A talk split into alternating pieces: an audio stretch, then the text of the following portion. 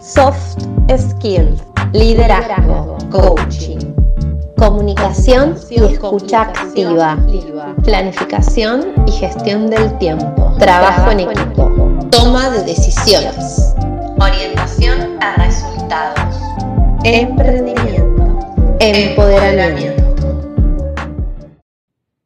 Bienvenidos y bienvenidas a todos y a todas a un nuevo episodio este nuevo ciclo de podcast en Dance with Me.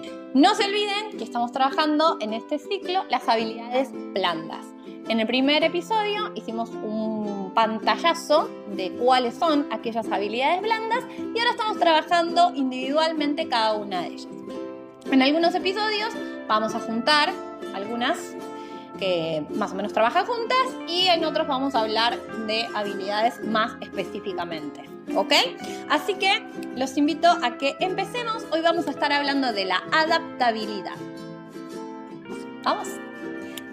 Bueno, tenemos una nueva realidad, ¿verdad? En los últimos tiempos, y no solo en la época de pandemia, nuestra cotidianidad ha cambiado. Eso es cierto. Nadie lo puede negar, ¿no?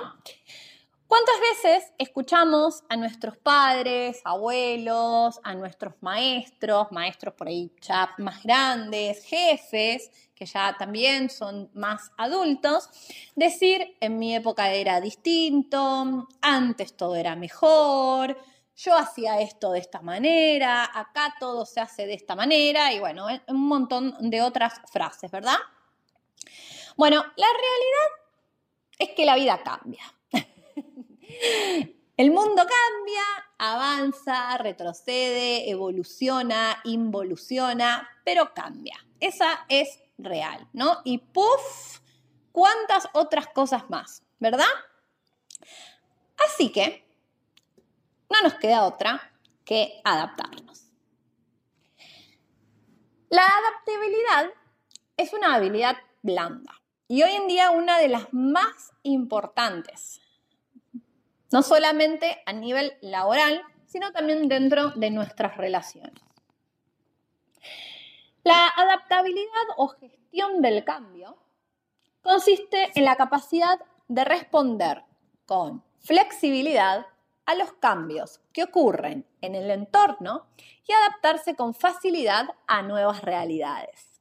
Especialmente post pandemia, nos hemos tenido que adaptar a muchas cosas nuevas, ¿verdad?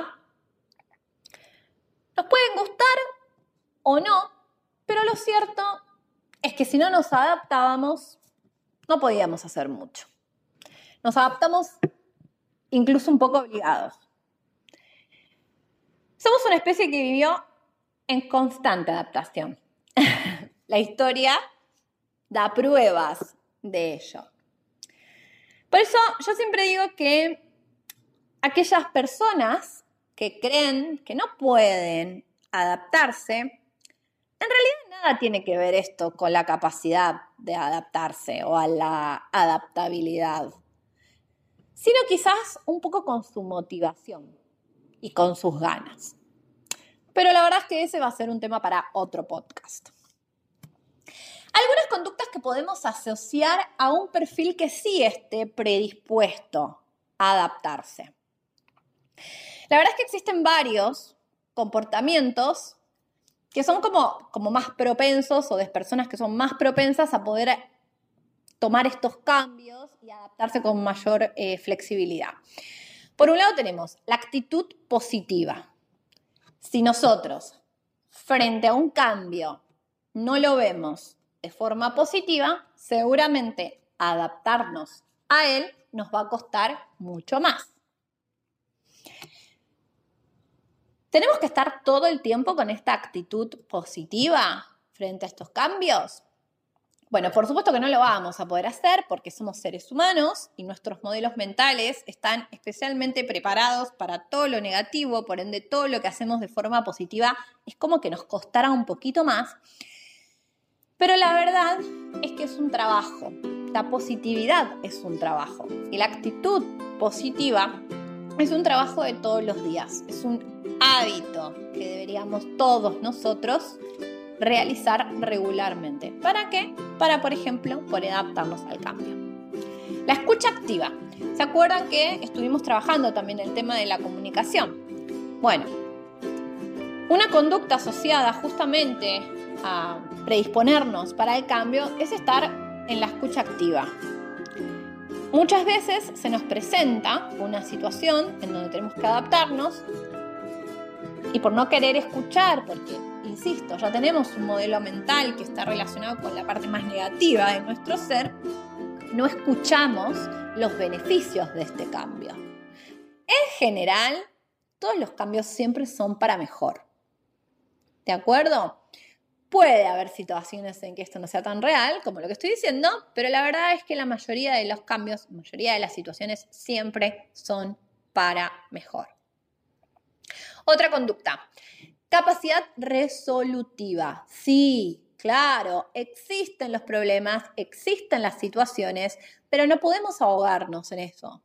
Tenemos que pensar en resolver situaciones, en resolver problemas, porque si hay un problema, hay una resolución. Y si hay una resolución, deja de haber un problema. A mí me pasa muchas veces cuando vienen las personas y me dicen, tengo un problema. Bueno, en general yo suelo responder a eso, qué bueno, porque ahora vamos a trabajar en una resolución para ese problema. Entonces, buscar la solución a los problemas o a las situaciones también es parte de esa actitud positiva que decíamos antes, ¿verdad? Porque si solamente nos quedamos en el problema y solamente nos quedamos en el problema y en el problema y en el problema, bueno, obviamente tampoco lo vamos a poder, no vamos a poder avanzar y si no avanzamos tampoco podemos lograr adaptarnos. Y la flexibilidad, y en este caso la flexibilidad tiene que ver un poco con lo que a veces llamamos como el open mind, ¿no? La mente abierta, el trabajo de uno de tener capacidad resolutiva, de tener una escucha activa, de tener una, actitud positiva y de esa manera poder ser un poco más flexibles, porque si nos ponemos de cara al no, bueno, realmente no vamos a poder ni adaptarnos ni resolver nada. Así que la flexibilidad es muy, muy importante cuando estamos hablando de adaptarnos. Charles Darwin definió muy bien. Él dijo que no es la especie más fuerte la que sobrevive, ni la más inteligente, sino la que responde mejor al cambio. Entonces, aquí vamos a nombrar algunos ejes de transformación. Por ejemplo, la automatización de procesos. Y acá podemos poner las tecnologías, las sistematizaciones, la globalización, la virtualidad, bueno, todo esto que durante este último tiempo ha sido furor o ha sido como un super boom, pero que realmente ya hace muchos años que existen y que realmente es un eje de transformación, ¿sí? Automatizarnos a los, a los procesos es un eje de transformación. Profesiones emergentes. La verdad que el avance profesional post pandemia fue un hito, fue como wow. Claramente luego de, este acontecimiento, ninguno de nosotros profesionales nos podemos, pero ni siquiera permitir volver atrás. Hoy somos otras personas, somos más profesionales. Muchos de nosotros nos recontra reconstruimos e hicimos un montón de cambios súper beneficiosos para poder sobrevivir a una pandemia, ni más ni menos. Aquellos profesionales que no estén pensando en reconstruirse, no creo que lleguen muy lejos. Y lo mismo va a pasar en las relaciones. Así que atención a tener profesionalismo emergente. ¿Ok? Bueno, otro eje de transformación es el ecologismo. Toda la parte de la sostenibilidad, el cuidado del planeta, el trabajo sobre el reciclaje. Bueno, realmente ha sido un gran eje de transformación. Por suerte, por suerte, por suerte, nos estamos súper mentalizando en el cuidado de nuestro planeta. Lo importante que es cuidar nuestro planeta, que es nuestra casa. Y lo bueno de todo esto, y a mí me, me encanta, es que los jóvenes son los primeros promotores del ecologismo. Bueno, después tenemos nuevos modelos de trabajo. ¿Sí? No solamente el teletrabajo, que ahora además tiene un marco oficial, sino hay algunas propuestas para reducir las jornadas laborales a mucha menor cantidad de horas. Ya se está implementando en lo que es España y, Australia con muy buenos resultados.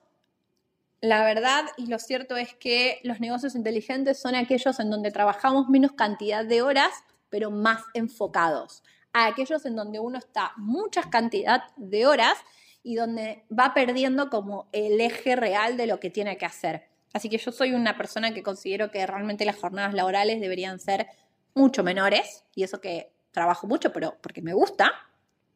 Pero los equipos de trabajo tienen que hacerlos, hacer es, obviamente sus jornadas lo más enfocado posibles.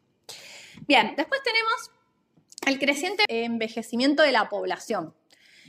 La verdad es que las personas somos cada vez más longevas